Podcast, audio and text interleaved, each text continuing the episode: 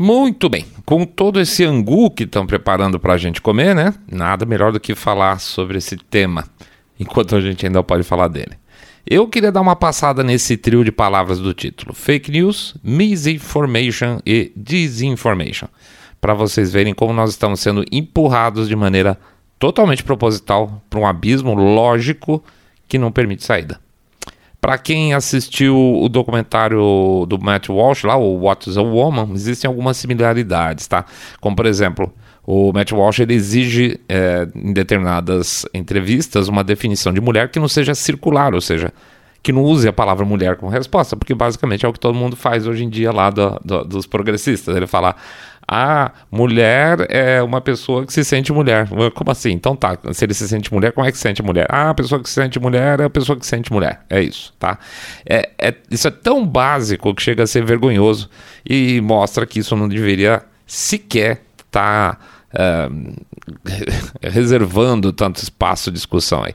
No entanto, a gente está metido nessa coisa, e não tem jeito. Então, estamos em um período, a gente já falou várias vezes aqui, em que definições perderam importância, claro, propositadamente. Quando um tema forçadamente, inorganicamente passa a ser considerado polêmico, é, e o proponente da discussão não é sequer capaz de definir sobre o que ele está falando, a gente percebe que isso é um sinal absoluto de cabeças fracas e lavagem cerebral. É, como é que se constrói essa questão que eu estou falando? É, é, forçadamente, inorganicamente, né? Vou dar um exemplo. O Michael Schellenberger, que é jornalista, ele, ele, é um influencer, vai, vamos chamar assim, lá no Twitter, ele mostra uma coisa. Ele, é, ele acusa de maneira muito interessante a como está sendo forçada a criação de uma situação de discussão que, nossa, como estão aumentando os crimes de ódio na Califórnia, tá? O que, que, ele vai, que, que o pessoal usa para tentar manipular essa situação? Eles, avisam, eles falam o seguinte: olha, gente, está um horror aqui na Califórnia. As denúncias de crime de ódio cresceram 80%. Então precisamos fazer alguma coisa. Precisamos, essa é a, é a pegadinha, tá? Só que como é que você aumenta isso? Você abre espaços para denúncias de crime de ódio. Não significa que ao aumentar 80% estão acontecendo. Então você abre espaços para denúncia e você incentiva as, as pessoas a denunciar. Tanto que nos locais de denúncia, um dos sistemas lá do governo da Califórnia, as pessoas podem até supor por que, que aconteceu determinada coisa com você. Então, por exemplo, ah, o cara foi lá e bateu em mim na rua. E aí eles perguntam no, questionário: por que, que você acha que o cara bateu em você? Entendeu? O cara, sei lá, pode ter folgado com o outro, mas ele pode falar assim: ah, é porque eu sou latino. Então pronto, virou um crime de ódio, uma coisa que era uma discussão de bar, mais um pontinho lá. E aí as denúncias crescem. Só que existe uma contrapartida. As denúncias crescem, mas as condenações não. Ou seja, tem um monte de gente é, denunciando o crime de ódio na Califórnia, mas efetivamente, quando isso vai a julgamento, não é crime de ódio, tá? Então é essa forma com que os caras fazem para forçar inorganicamente um tema polêmico passar a ser considerado hum, verdade, quando na verdade não é, tá? Então, assim, essa história da. É, como é que eu posso dizer? Da definição circular, que é péssima, né? Ah, a mulher é a mulher porque ela pensa como mulher. Nem, nem planilha Excel cai nessa, né? Se você fizer uma planilha é, no Excel e, e der uma forma circular, te dá uma mensagem de erro. Mas as pessoas mais aspas sabidonas são incapazes de reconhecer um erro numa situação dessa. Mas vamos lá. Fake news, misinformation, disinformation. E já explico para vocês por que, que nós estamos usando esses dois, perdão, os três termos do inglês por enquanto, tá? Daqui a pouco a gente volta.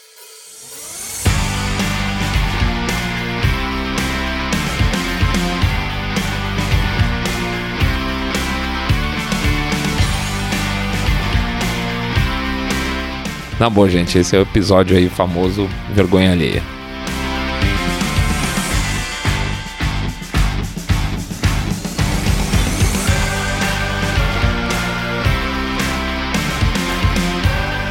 Saindo da bolha. Menos notícia, mais informação para você. Era janeiro de 2017 e o Trump tinha acabado de ser eleito, tá? Faltava alguns dias para a posse dele e ele estava dando uma coletiva de imprensa. Aí chegou um momento em que ele vira para o Dinho Acosta, lá da CNN, que é um picareta master, aponta o dedo para o Dinho Acosta e fala: You are fake news. Tá? Só que quando ele aponta You are fake news, ele está falando da CNN. Então, naquele momento, o Trump pegou um martelo e espatifou uma camada fininha de vidro, ainda que é protegido de certa forma a mídia como instituição. Talvez aquele dia específico, esse dia de janeiro de 2007, 2017, é, tenha sido o maior legado é, da história política do Trump. Honestamente mesmo ainda no empossado, nunca um presidente foi tão direto ao assunto com relação a esse tema, porque sempre teve dedos com a imprensa. Todo mundo tem sempre dedo com a imprensa. E ele deixou essa imprensa eh, manipuladora americana nua de frente para o público. Era verdade. É como se do nada batesse o sino na cabeça de um monte de gente e falasse assim: putz, quer saber? É verdade. Eles são fake news mesmo. É, há seis, seis anos e pouco atrás, então, fake news como expressão não é uma coisa, não era uma coisa corriqueira como hoje em dia. Hoje, ah, é fake news, fake news, mas na época não. Vai por mim, parece que é uma coisa antiquíssima, mas não é. Aliás, faça o seguinte, se você não não tome o que eu digo como verdade. Entre no Google Trends, lá, Google Trends e joga a expressão fake news. O tópico sai de uma base estável desde o começo da medição do Google Trends lá em 2004 e ele explode quando? Exatamente em janeiro de 2017, que é o ano que o Trump bota o dedão na cara dos caras, tá? Aliás, segundo o Google Trends, o próximo pico que existe é um ano depois, janeiro 18, em que o Trump faz também um tipo de fake news award, é, indicando o pior da imprensa americana. Tá, olha, fiquei feliz da vida porque bateu com o que a gente está fazendo agora. Só que a gente está fazendo uma coisa, não estamos dizendo que a imprensa é, é fake news, nós estamos falando, chamando os caras de jacus, tá? Aliás, vamos lá de novo. Repita o nosso mantra o que acontece lá fora, mais cedo ou mais tarde, acaba acontecendo aqui no Brasil. É, eu não preciso dizer o nojo que a imprensa tomou do cara, né? A gente já viu essa história aqui também. Veja, tudo começa com uma batida então forte do Trump falando you are fake news, né? Sendo que quando você pega fake news, nós estamos falando de fake espaço news, notícia falsa, fake news. Não é uma expressão fake news como se fosse um conceito, entende? Mas foi duro demais para a imprensa aceitar o golpe e o próximo passo escolhido inicialmente foi inverter o jogo.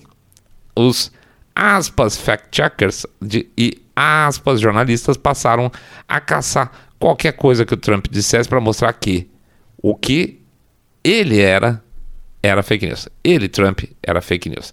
Ele seria um produtor inveterado de fake news para inverter o jogo. Nota, isso é muito importante, muito. Trump não é um veículo de mídia. Ele não escreve notícias. No máximo, ele produz notícias com as ações dele, certo?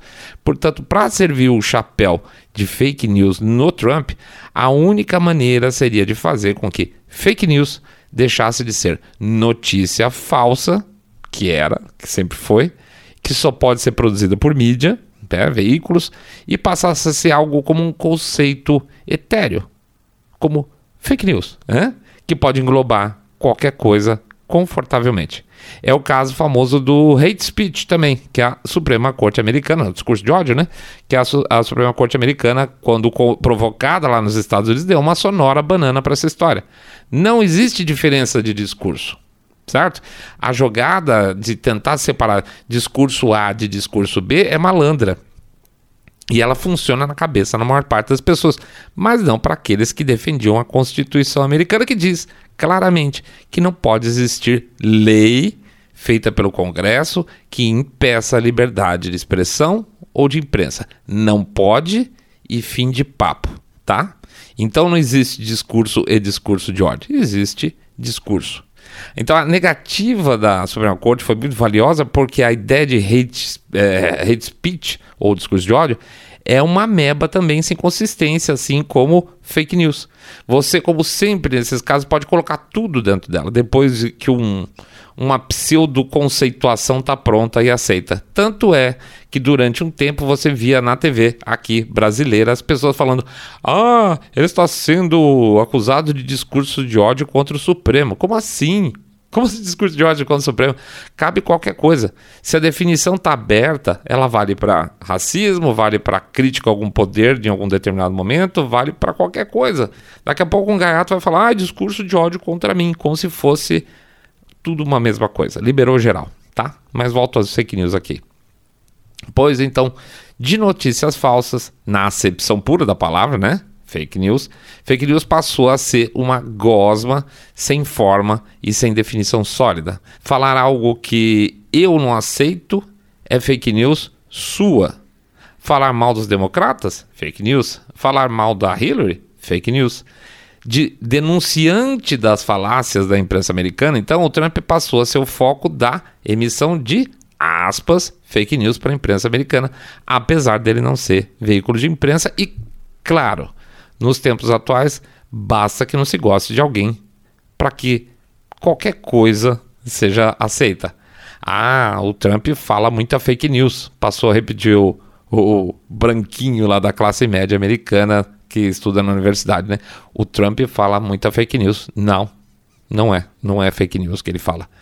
Daqui eu quero ir para as demais é, definições, tá? Então, fake news. Vamos para as próximas. Misinformation, disinformation. Para isso, a gente fez uma coisa diferente. A gente entrou no bom e velho GPT, no chat GPT. Por quê? Bom, porque o chat GPT é o porta-voz em aspas, inteligência artificial do para o grande público do establishment. Ou seja, ele fala o que a gente o que eles querem que a gente saiba ou acredite. Certo? Tudo bem, a gente não vai discutir do chat GPT vai te dar uma resposta certa de 2 mais 2 é igual a 4. Mas o restante subjetivo, o que envolver causas aspas sociais, pode ter certeza que está lá colocado bonitinho nele, né? A gente fez até um, um, um, episódio sobre isso. Então, vamos lá. Olha a manga que o chat teve que, é, teve que engolir nesse processo que a gente fez junto com eles. Então, me permita, eu vou replicar o diálogo aqui, falando as minhas perguntas que eu escrevi no dia lá, literais, assim vocês veem que vocês podem falar assim, ah, mas se eu sair da bolha, eu acho que talvez ele possa ter entendido A ou B. Então, você literal o que eu falei e literal o que Elu, ele respondeu, tá? Então vamos lá. A primeira pergunta que eu faço direto para ele é: qual a diferença na língua inglesa das palavras disinformation e misinformation? E ele responde o seguinte, Elu, né? Embora as palavras disinformation e misinformation sejam frequentemente usadas como sinônimos, elas têm significados distintos na língua inglesa. Misinformation se refere a informações incorretas ou imprecisas que são disseminadas sem, atenção, sem intenção maliciosa. Em outras palavras, misinformation é a informação falsa que é compartilhada inadvertidamente, seja por um erro, descuido ou falta de conhecimento. Ah, ok. Ou seja, se eu, por exemplo, acreditar que, sei lá, macacos são vegetais e sair publicando isso por aí nas redes sociais, desde que eu não tenha intenção de enganar as pessoas propositadamente, e eu já volto nesse ponto que é muito importante. Então, o que eu estou divulgando é misinformation, ok? Então, maravilha. Vamos em frente com Elo.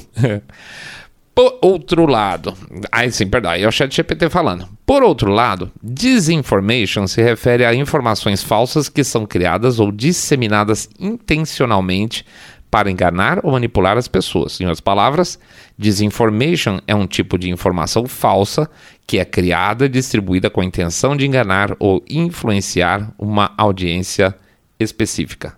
Em resumo, misinformation se refere a informações falsas disseminadas sem intenção maliciosa, enquanto disinformation se refere a informações falsas criadas e disseminadas intencionalmente para enganar ou manipular pessoas. Tá, essa é a resposta do chat íntimo, né? Chamando ele chat. E aí, chat, beleza?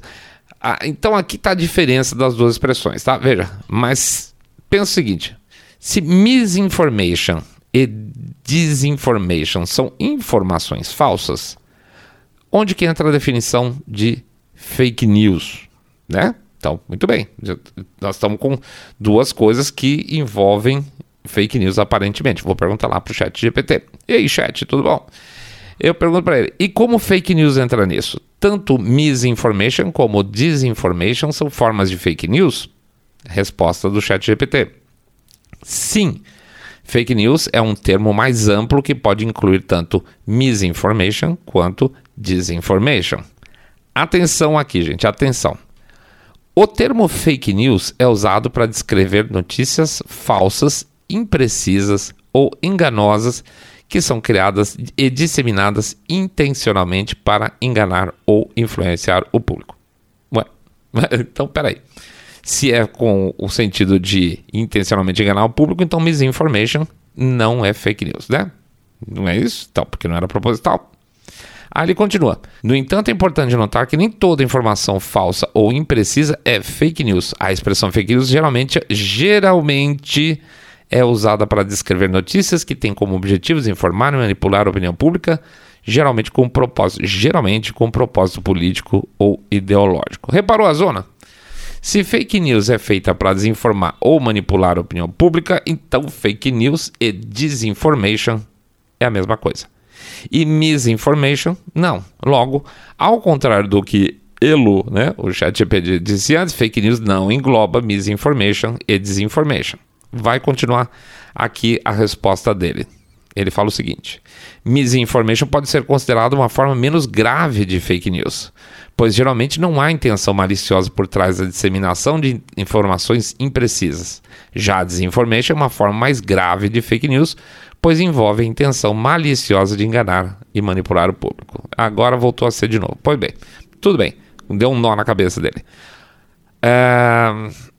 Então vou fazer o seguinte, eu vou, vou tentar contornar isso perguntando para ele se essa confusão é por causa de subjetividade. Então eu digitei exatamente isso.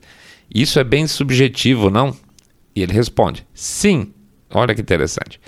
A definição de fake news pode ser subjetiva e variar de acordo com a interpretação de cada indivíduo ou organização. E aí, gente, e aí nós chegamos lá. É óbvio que esse é o ponto. É evidente que esse é o ponto. Se a definição é algo subjetivo, então ela não, não tem definição, de fato. Né? E eu vou mais longe. Como eu posso acusar alguém de propagar fake news se isso depende de ponto de vista das pessoas? Para mim, que eu sou emissor, não é fake news. Para quem ouve, é. Esse é o dilema, e eu vou dizer, esse é o dilema mais básico de todos, que eu sempre discutido e que tem passado aí na discussão da, da PL aqui no Brasil, né? De que as, a PL dá aspas fake news. Quem em um dado momento vai definir isso? Bom, a gente sabe que num regime autoritário, quem defende, né? Quem vai definir. Mas o, o Elo lá continua. Por isso é importante avaliar cuidadosamente as fontes de informações e verificar a veracidade dos fatos antes de compartilhar ou acreditar em uma notícia. E aí, gente, isso é uma bobagem, porque sendo essa definição que ele está colocando, o próprio conceito de verificação vai para o saco. Porque eu posso arranjar um fact-checker com uma opinião e outra pessoa com outra. Mas se eu sair da bolha, fact-checker eh, fact -checker não tem opinião, ele analisa o fato. Pois é, meus ovos, meus coleguinhas.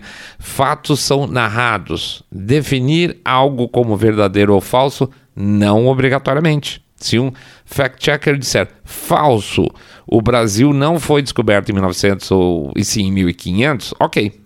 Mas se ele fala, ah, Dom, Pre Dom Pedro gritou às margens do Ipiranga e, vamos dizer, estudos acabaram de descobrir que é, documentos, sei lá, que ele estava na verdade em Santos, ele não estava na margem do Ipiranga. Como é que fica?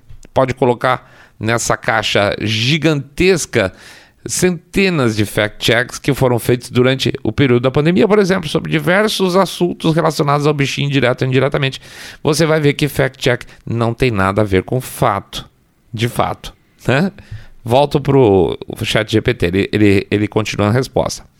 Além disso, é importante que as empresas de mídia, as organizações governamentais e a sociedade em geral, olha que interessante isso, trabalhem juntas para combater a disseminação de informações falsas e, olha isso, promover a educação em mídia para que as pessoas possam identificar e se proteger de notícias falsas e enganosas. Veja que ele fala, aspas, educação em mídia. Que mídia? Mídia tradicional? É, é, é, tão absurdo imaginar que a mídia tradicional vai ser aquela que vai educar a gente para saber de notícias falsas ou verdadeiras. Eu já contei, acho que duas vezes essa história aqui, mas rapidamente volto. Primeiro dia, primeiro comício direto já, foi no dia 25 de janeiro na Praça da Sé de São Paulo. E eu fui lá, eu era molecão. Voltei todo feliz para casa, nossa, me sentindo todo patriota. Vou ver o jornal nacional para ver se que, que eles falavam da manifestação. E a Globo bota que aquele dia tinha tido uma grande festa do aniversário de São Paulo na Praça da Sé. Mentiram, mentiram. Rede Globo mentiu. Alguma novidade? Pois é, não. Quem era o interesse na época deles? O interesse na época deles era não ir contra o regime. Então eles mentiram, tá? Eles poderiam ter falado, olha, teve o um movimento e sei lá, aparece um na lista, depois fala assim, eu sou contra, eu acho que não é, acho que é um bando de comunistas, sei lá. Mas o fato é que houve o primeiro, a primeira manifestação grande pelas diretas já no dia 25 de janeiro. E eles mentiram, tá? Falaram que era festa de aniversário da cidade de São Paulo. Muito bem. Aí tem outro ponto que é muito pior que saber se uma notícia é falsa ou não, quem define que é falsa ou não. Mas colocar como uh, condição de definição o que é misinformation e disinformation a partir da intenção de quem divulga. Sim, porque é o que é, diferencia as duas palavras, né? Como é que eu vou saber a intenção da pessoa? E aí eu perguntei exatamente com essas palavras para o chat GPT quem define que uma informação errada é misinformation ou disinformation? Porque não dá para saber a intenção da pessoa a não ser que ela diga qual a intenção. Certo? Ele responde da seguinte maneira: De fato, determinar se uma informação errada é misinformation ou disinformation pode ser difícil, já que muitas vezes é difícil saber a intenção por trás na, da disseminação de informações falsas. Não, cara, não é difícil. É impossível, a não ser que a pessoa, uh, e as pessoas se acham, na verdade, capazes de ler a consciência do outro, passar por cima da consciência do outro e estampar na testa dela que a pessoa tem ou não caráter antes de conhecer. É, isso é uma derrota completa. É do tipo. Ah, é, você só é negro de direita porque você se beneficia disso. Pronto, o cara não te conhece como negro e ele parte do princípio que você se beneficia. Você não tem caráter, porque você pensa diferente dele, né? É, é isso aí. Aí continua o chat. Em geral, a distinção entre misinformation e disinformation é feita com base na intenção do autor ou propagador da informação. No entanto, isso nem sempre é claro ou fácil de determinar especialmente em casos em que a intenção é obscura ou difícil de provar. Está girando em círculo aqui. Algumas organizações de mídia, como agências de checagem de fatos, tentam avaliar a veracidade das informações. Já fugiu, já fugiu total, tá? Pulou fora, na caruda. Aí ele volta lá. Em última análise, cabe a cada pessoa avaliar cuidadosamente as informações que recebe tentar determinar a sua veracidade, procurando fontes confiáveis e fazendo pesquisas adicionais antes de acreditar, compartilhar as informações. Pois é, Mambo Jumbo não respondeu e você sabe por quê não respondeu. Porque não tem resposta. Né? Se você vai trabalhar com alguma coisa lógica, não tem resposta. É o caso do What's a Woman. Uma mulher é aquela que se define como mulher. Uma misinformation é definida por alguém que diz que é, é misinformation ou não baseado no fato de ela acreditar que é fake news ou não. Gente, isso é, é uma insanidade mental a enésima potência. E aí eu resolvo perguntar, porque eh, nesse caso eu não sabia mesmo, e isso me dá outras coisas uh, eh, para pensar. Eu pergunto para o chat GPT, existe uma palavra em português para misinformation? Ele responde, sim.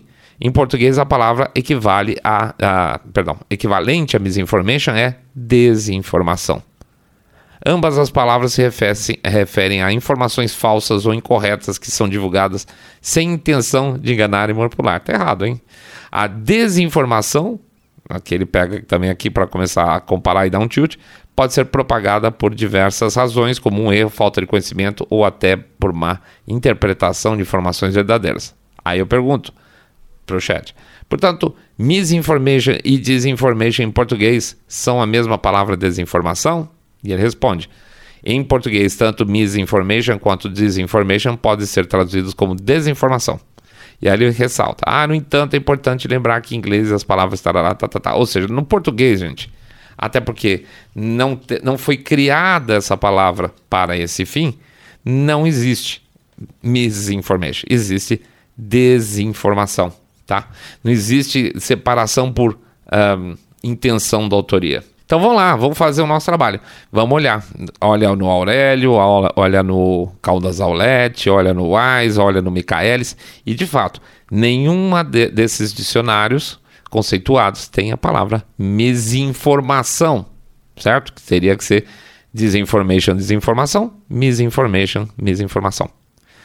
Mas você acha que isso é suficiente? Não está dicionarizada essa expressão? Uh -uh. Vou ler um, um, dois, duas chamadinhas aqui para vocês. Informação, misinformação, desinformação e movimentos antivacina. Dois pontos. Materialidade de enunciados em regime de informação. Isso aqui, gente, é um trabalho acadêmico na Federal, da Universidade Federal de Santa Catarina. Tá, misinformação. Outro, quando falamos de misinformação e desinformação, estamos falando apenas de informações incorretas? Essa é uma outra chamada de um artigo de um blog na Associação Brasileira de Psicologia e medicina comportamental. Azar, tá? A academia vai passar por cima da inexistência da expressão e vai começar a usar a portuguesada do mesmo jeito, como misinformação, tá? O misinformation virou misinformação. Isso para mim me dá um arrepio linguístico, de verdade.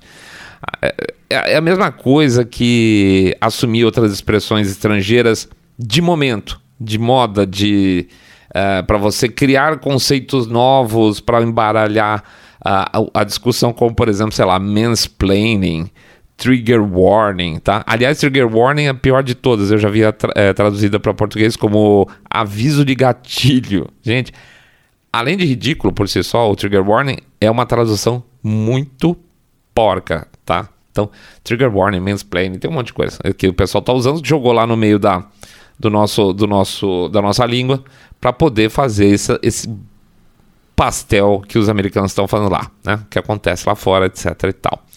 Mas em que momento isso começa a explodir? Novamente, nada como uma passadinha lá no Google Trends, tá? Ah, pandemia. Do nada, um enorme salto no uso dessas expressões, misinformation, disinformation, principalmente a, a palavra inventada aí, a misinformation, a misinformação você vai olhar lá no Google Trends, ela começa em que período? No período da pandemia. Por quê? Porque ajuda a narrativa, ajuda a narrativa das outras definições reinventadas. Teve várias definições reinventadas no período da pandemia, como por exemplo, como é que eles falam? Releitura, né? Antivax foi alterado. Vacina foi alterada. Imunização foi alterada. Então, por que, que não não se cria uma expressão para esse momento? Misinformação. Certo? Afinal, gente, no futuro, escreva. Eu vou poder me defender. eu não, eles vão poder se defender com essa expressão de misinformação. Porque eu posso dizer o seguinte: olha, gente, eu te contei um monte, mais um monte de mentiras, mas a minha intenção, claro, gente, foi a melhor possível. E a gente sabe, sabe muito bem que de boas intenções o inferno está atulhado. Misinformação é o que o pessoal vai alegar mais para frente. Pode escrever. É isso aí, pessoal. A gente agradece a presença de todo mundo. Pede para entrar lá no site www.saindabolha.com.br, clicar no botão follow ou seguir a gente nas plataformas de podcast, como o Spotify, Podcast Dict, Google Podcast, Apple Podcast. Pede também para dar uma passada no YouTube, likezinho, é, que mais? Comentário e subscreve o canal da gente lá. Subscreve que fala, né? Assina. É isso. que mais? Ah, sim, o Rumble. Rumble também. Tem a nossa versão do Rumble. Quem quiser fugir e não dar dinheiro pro, pro YouTube. Porque se você. Como a gente é desmonetizado no YouTube mesmo, não tem importância. Então, se vocês quiserem assistir a gente no Rumble, é mais legal, porque aí pelo menos vocês não dão dinheiro para o YouTube. Olha que joia. Outro, que mais que a gente pode pedir também? A gente vai pedir para vocês darem um share nesse episódio e fazer o famoso boca a boca sarado. Quando vocês contam seus amigos, vocês estão acompanhando o podcast Cabeça de Direita Limpinho Supimpa, que detesta o politicamente correto e definição fake inventada, tá? Para justificar narrativa. Pede também, por favor, para considerar de coração o famoso Pix. É, tem o nosso Pix, que faz a nossa maquininha continuar andando. 1, 2, 5, 10, 10 milhões de reais, pingado não é seco. Ou um real por episódio, que também ajuda pra caramba. E tem também o nosso Apoia-se, que é o nosso uh, sistema de doação recorrente. Isso, é. Você entra lá no apoia.se barra saindo da bolha, apoia.se barra saindo da bolha, escolhe um planinho e aí mensalmente isso vem no cartão de crédito de vocês. Ah, vamos pedir também para vocês esquecerem de passar aí periodicamente lá no nosso perfil do Twitter para fazer as votações do Saindo da Bolha Jacu Awards, tá? Que hoje está na quarta fase. Vera Magalhães está dando uma surra no Glenn Greenwald. Nesse momento, o, ela está ganhando de 93,7 a 6,3, tá? Então, Vera Magalhães certamente passa para a próxima fase. E aí, amanhã de manhã, agora, daqui a pouco, vai entrar a nova, a nova rodada com o Diogo Schelp versus a Basília lá da CNN, tá? Vai ser engraçado também. Vai ser a nossa quinta rodada, certinho? Bom, é isso aí, pessoal. Um grande abraço para todo mundo. Fiquem em paz, fiquem tranquilos.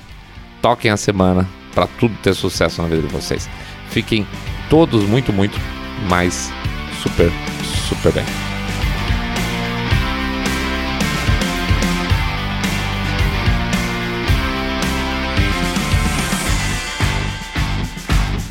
Saindo da Bolha